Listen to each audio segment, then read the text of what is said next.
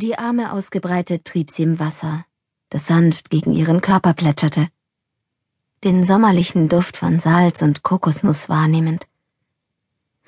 Sie hatte einen angenehmen Frühstücksgeschmack im Mund. Croissants, Schinken und Kaffee.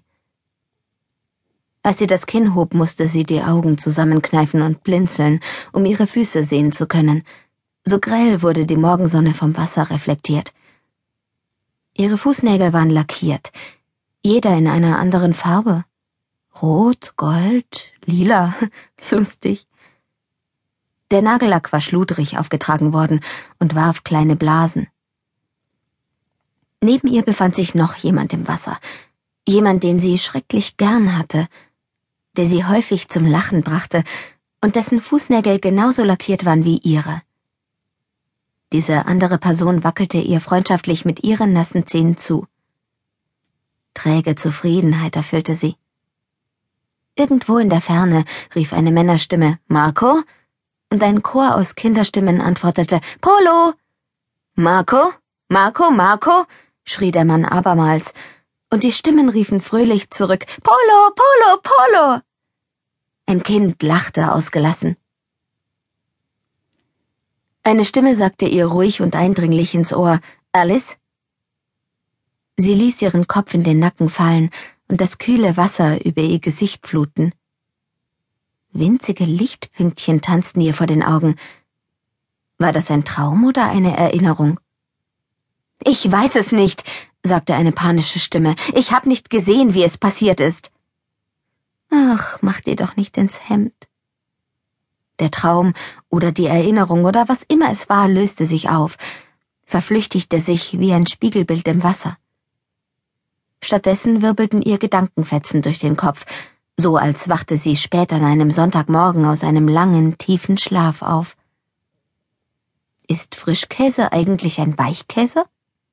Ein Hartkäse ist es jedenfalls nicht. Er ist überhaupt nicht hart.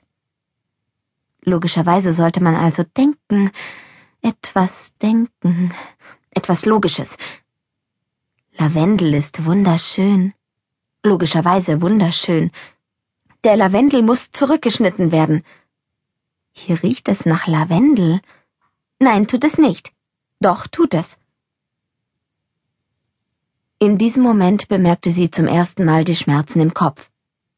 Es tat auf der einen Seite so höllisch weh, als hätte ihr jemand einen Schlag mit dem Hammer verpasst. Ihre Gedanken schärften sich. Woher kamen diese Kopfschmerzen? Niemand hatte etwas von Kopfschmerzen gesagt. Sie hatte eine ganze Liste von merkwürdigen Dingen, auf die sie gefasst sein musste. Dinge wie Sodbrennen, den Geschmack von Aluminiumfolie im Mund, Schwindel, bleierne Müdigkeit aber rasende Kopfschmerzen gehörten nicht dazu. Das hätte man ihr aber sagen müssen, weil die Schmerzen wirklich schlimm waren. Andererseits, wie sollte das werden, wenn sie nicht einmal imstande war, hundsgewöhnliche Kopfschmerzen auszuhalten? Der Lavendelduft wehte heran und wieder fort, wie eine laue Brise. Sie ließ sich von neuem treiben, das Beste wäre, einfach wieder einzuschlafen und diesen bezaubernden Traum mit dem Wasser und den verschiedenfarbigen Fußnägeln weiterzuträumen.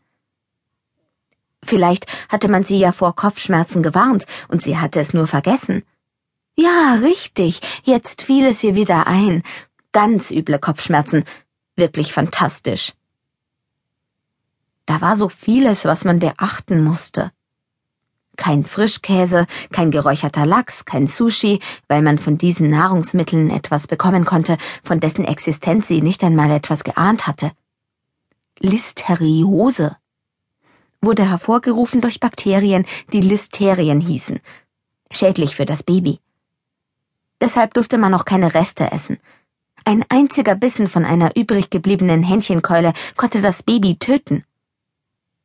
Die grausame Verantwortung einer Mutter. Jetzt würde sie erst mal weiterschlafen. Das war das Beste.